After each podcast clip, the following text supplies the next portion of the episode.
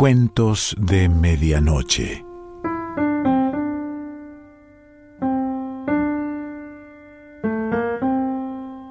El cuento de hoy se titula Coalinga a medio camino y pertenece a Sam Shepard.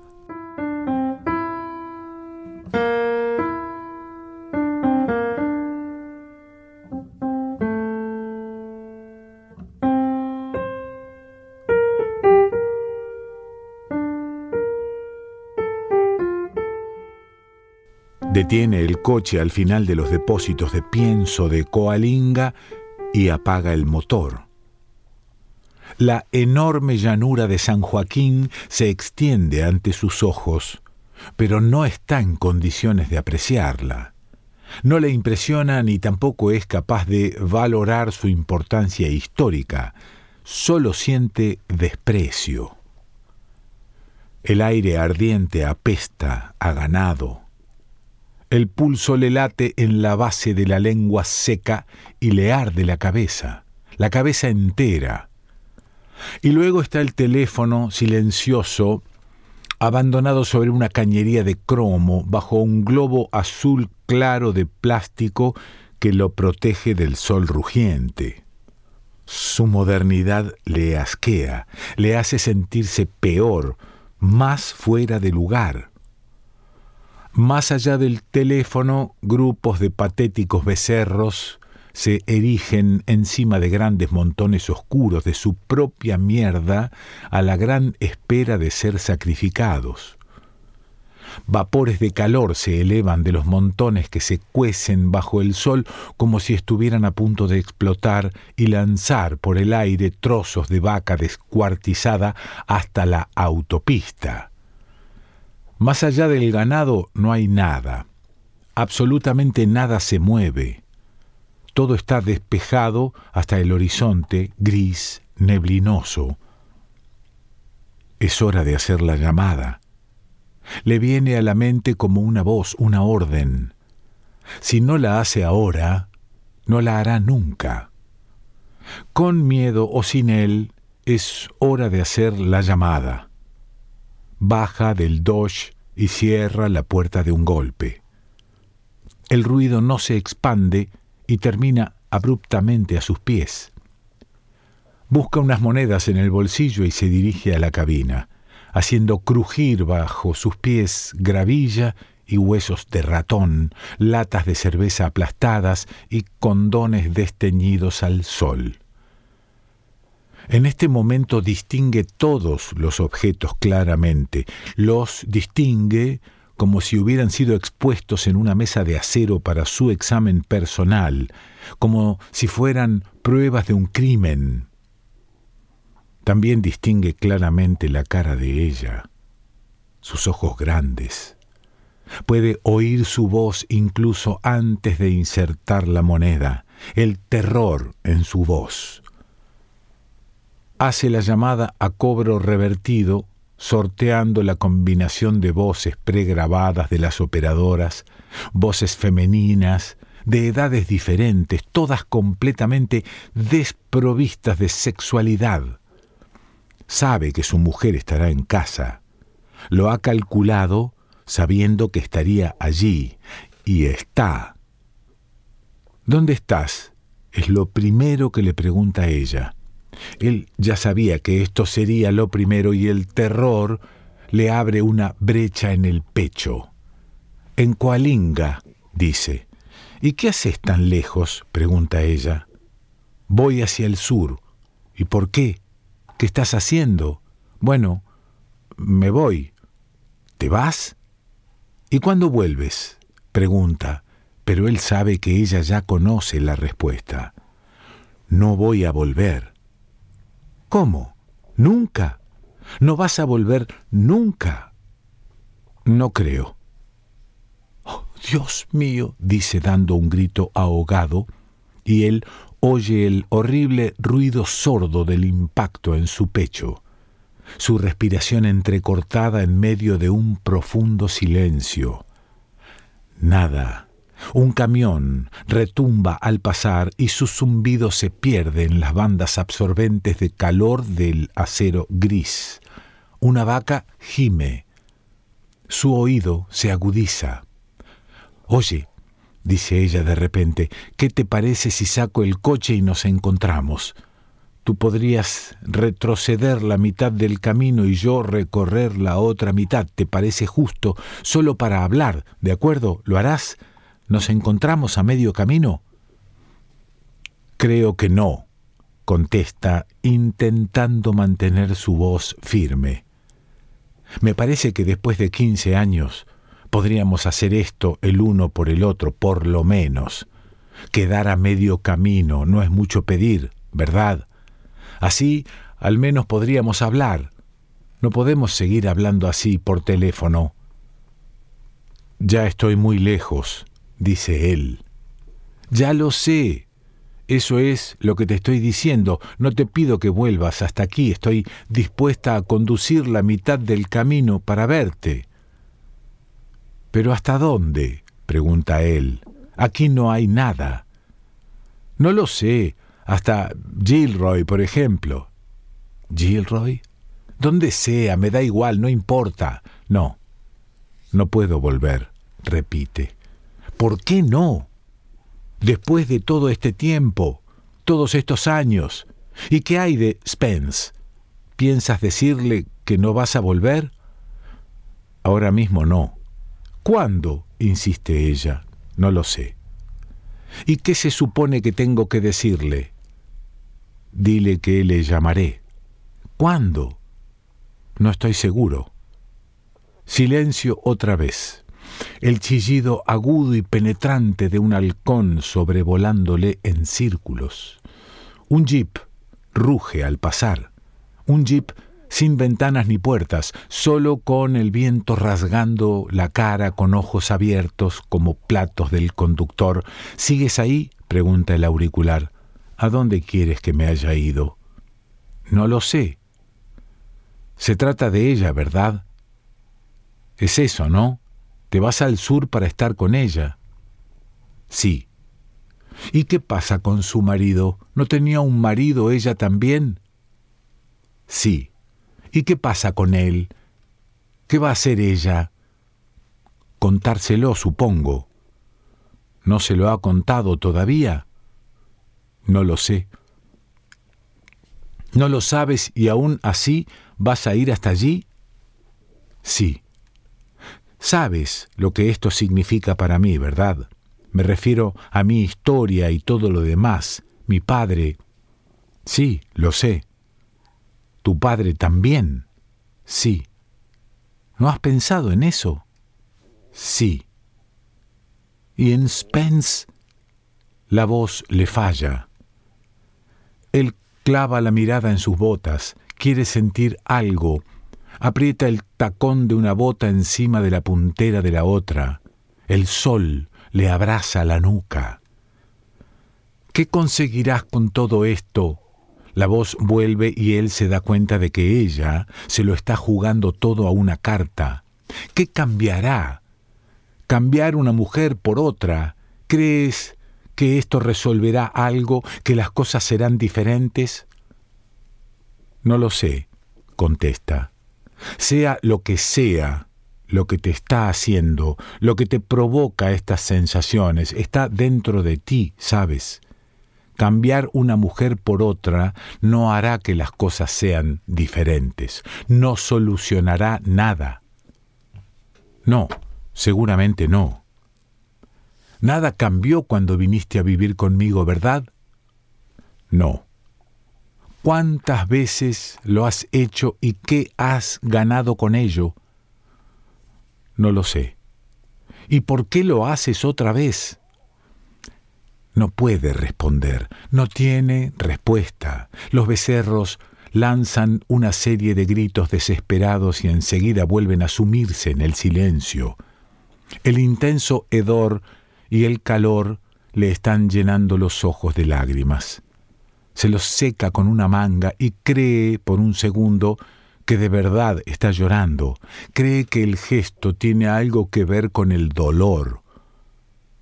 Ahora se ve a sí mismo desde la distancia, como si estuviera mirando hacia abajo desde una gran altura, desde la perspectiva del halcón, un hombre diminuto en un espacio vastísimo sujetando un pedazo de plástico negro.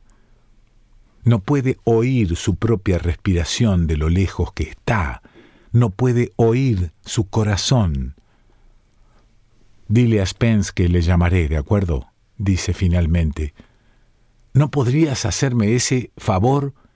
¿Quedar conmigo a mitad de camino? No puedo. ¿Volverás a llamar?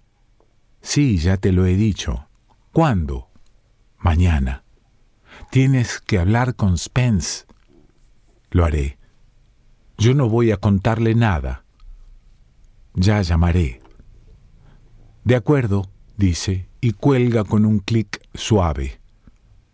Le hubiera gustado que ella hubiera colgado el teléfono de golpe y hubiera gritado, que hubiera gritado algo que él nunca había oído, algún insulto. Sigue sujetando el teléfono con la mirada perdida en los acres llenos de ganado en cautiverio. No puede creer que esté llevando esto a cabo, no puede creer que ya esté hecho. No puede volver. Está a más de medio camino de Los Ángeles y no puede volver atrás. Una puerta se ha cerrado detrás de él con un clic suave. Una voz de mujer le está hablando.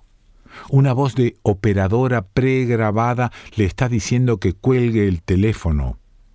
Lo repite sin parar. Luego la voz se convierte en un agudo pitido.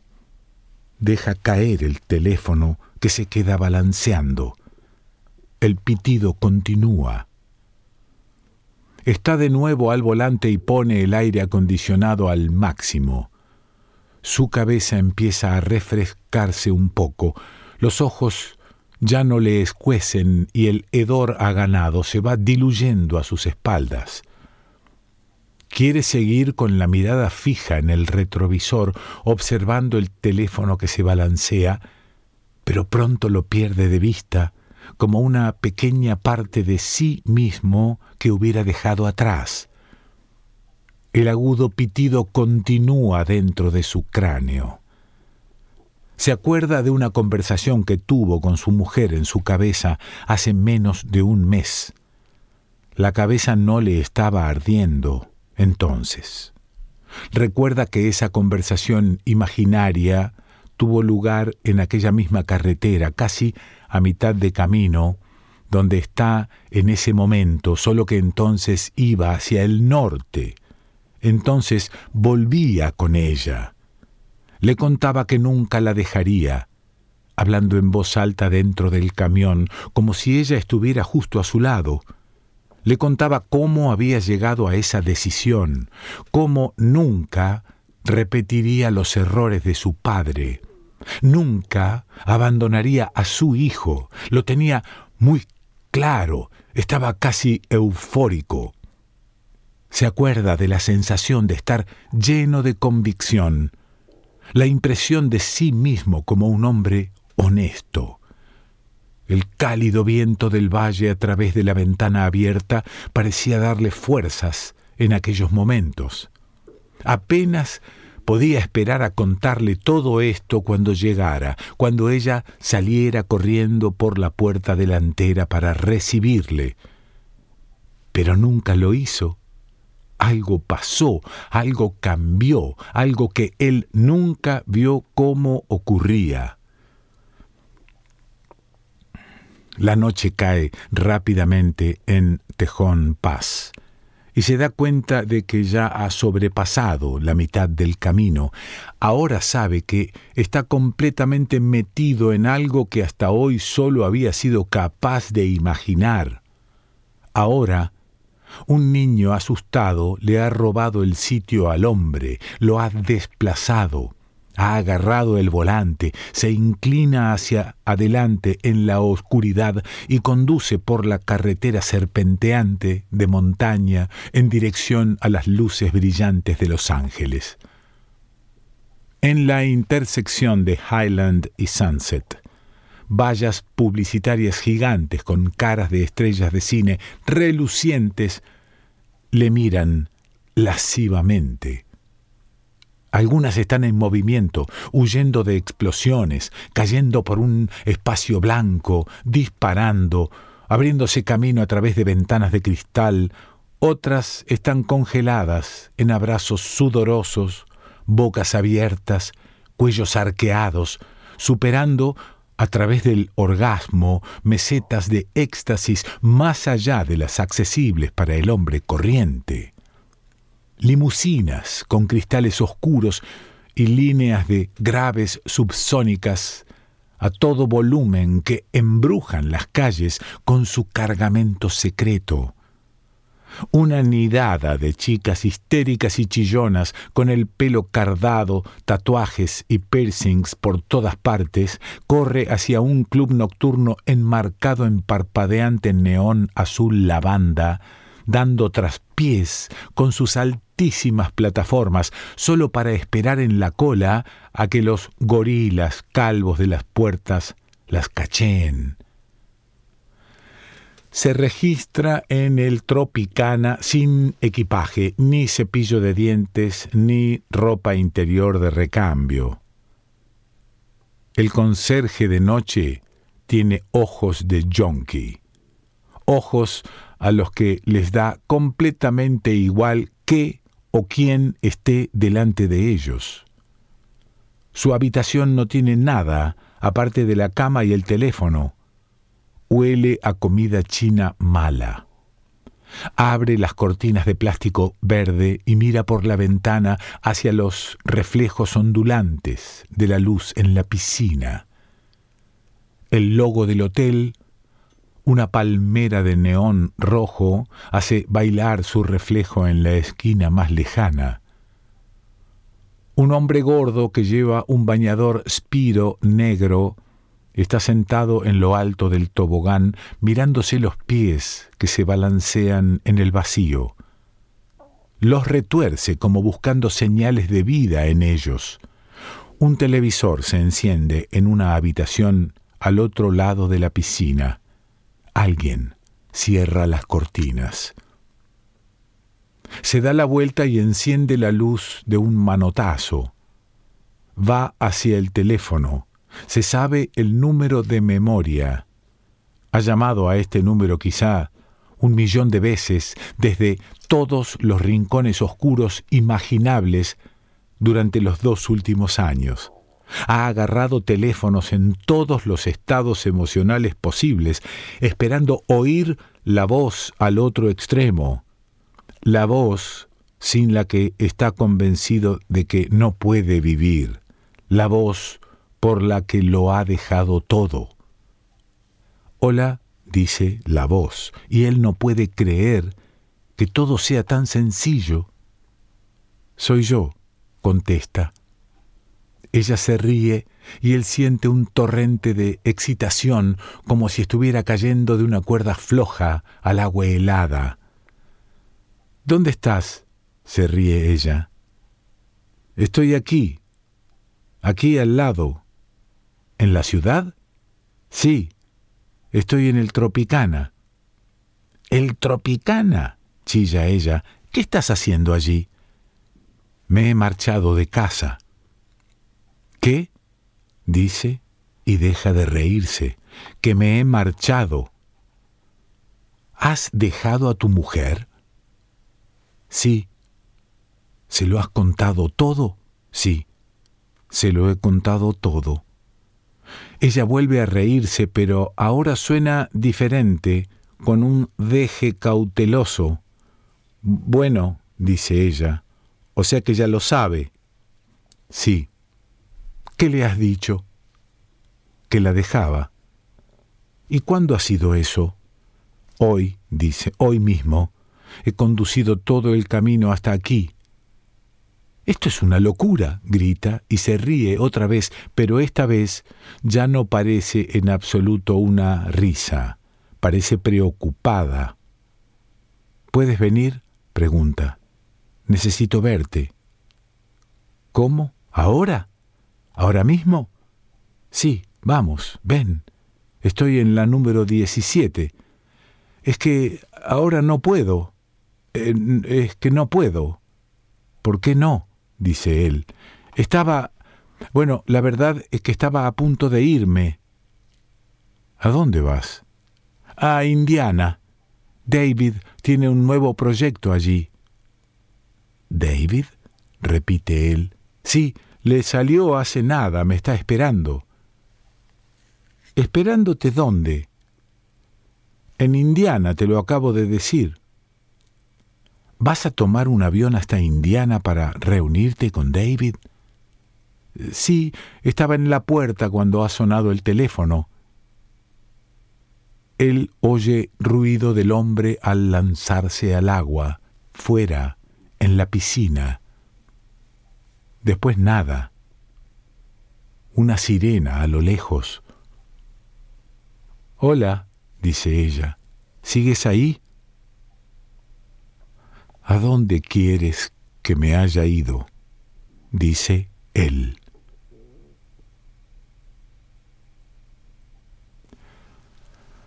Sam Shepard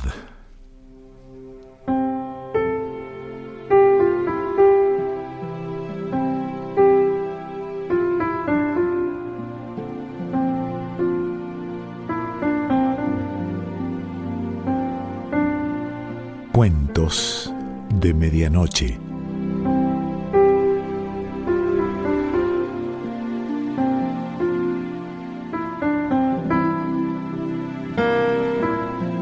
Selección Pancho Mondino. Idea y lectura Quique Pessoa.